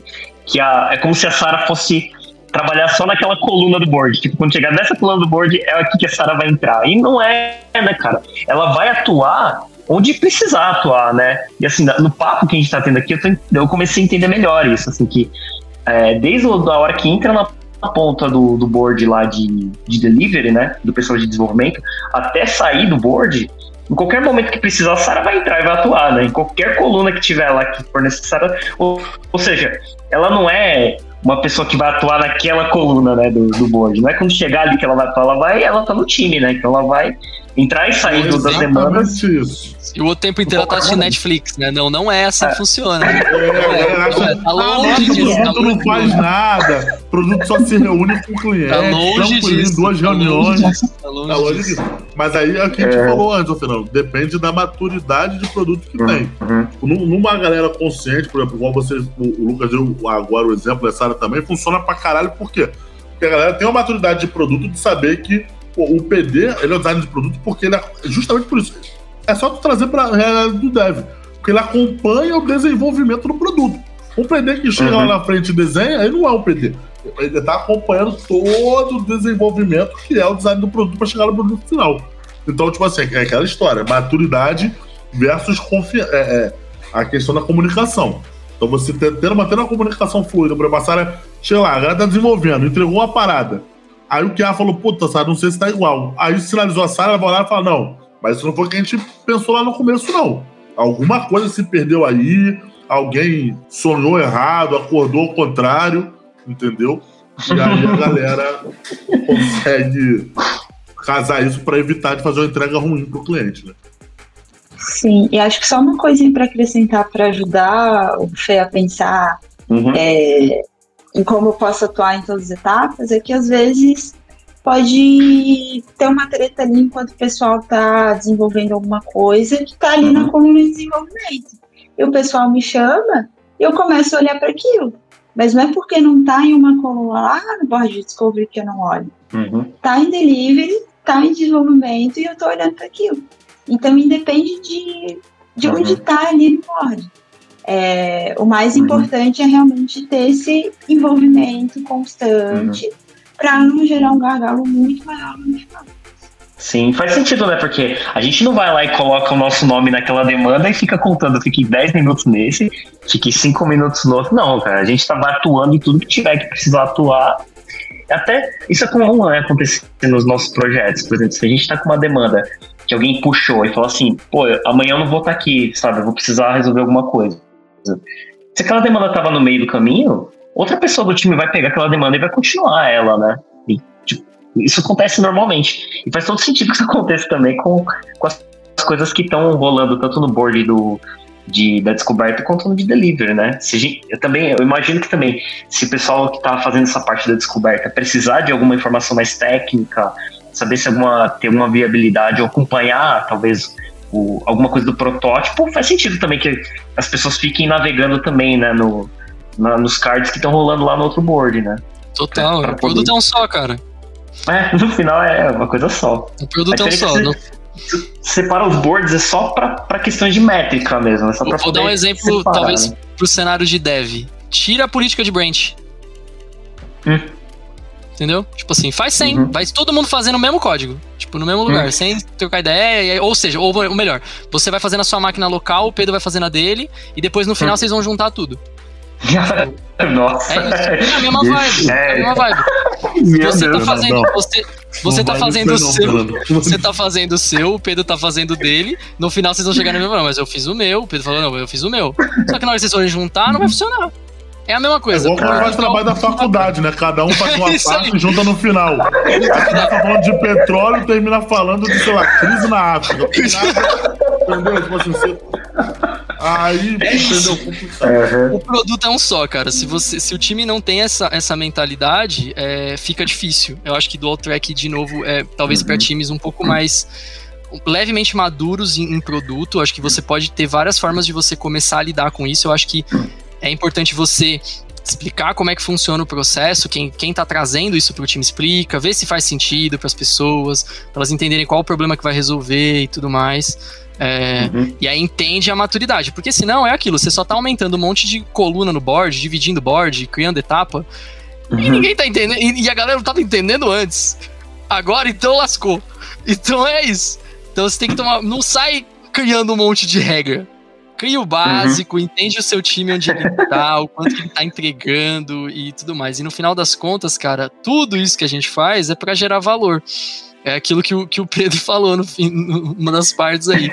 Pode ser que você esteja entregando um monte de coisa e na verdade isso não tá resolvendo nada. É, é. Então, tipo, é aquilo, né?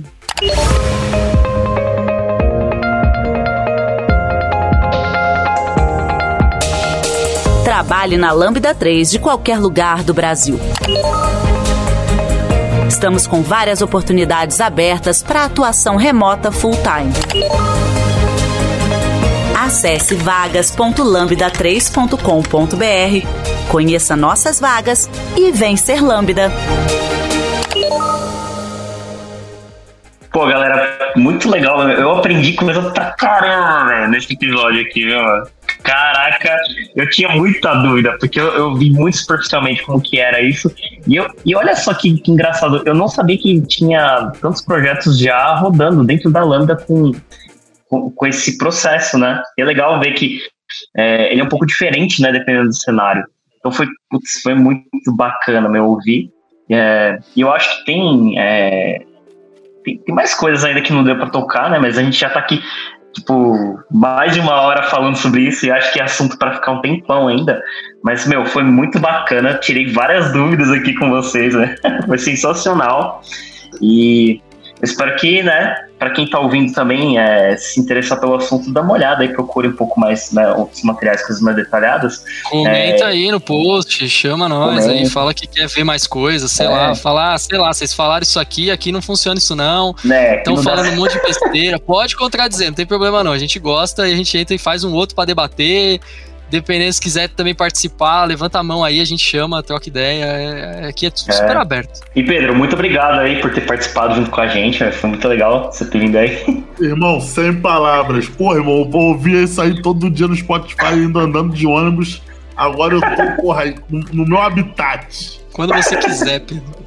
Simples é, assim. Mano. Coisa linda. Coisa linda. Vamos aumentar essa integração aí. Bora, total. É isso. Valeu, gente. Bom. Obrigado. Você ouviu mais um episódio do podcast da Lambda 3.